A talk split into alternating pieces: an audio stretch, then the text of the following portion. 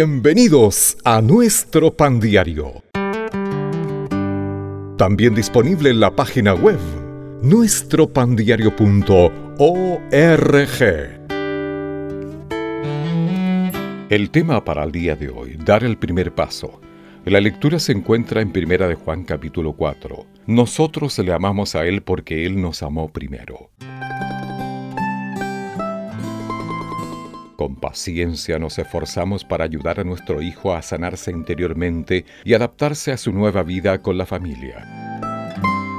El trauma de su pasado en un orfanato generaba algunas conductas negativas. Aunque yo tenía gran compasión por él, sentía una lejanía emocional debido a estas conductas.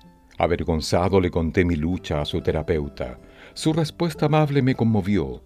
Él necesita que des el primer paso, que le muestres que es digno de amor antes de que él pueda demostrar el suyo.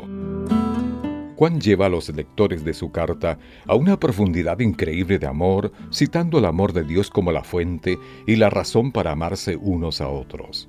Admito que muchas veces no muestro ese amor a los demás, ya que sean extraños, amigos o mis propios hijos. Sin embargo, las palabras de Juan encienden en mí una voluntad y una capacidad renovadas de hacerlo. Dios dio el primer paso. Dios envía a su Hijo a demostrar la plenitud de su amor por cada uno de nosotros. Estoy muy agradecido de que Él no responda dejando de amarnos como tendemos a hacerlo nosotros.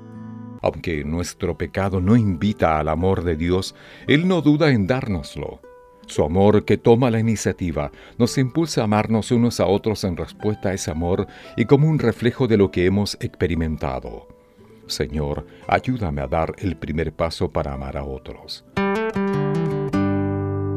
Si este programa ha sido de bendición en su vida, escríbanos a radio-npd.odb.org. Hasta un próximo capítulo.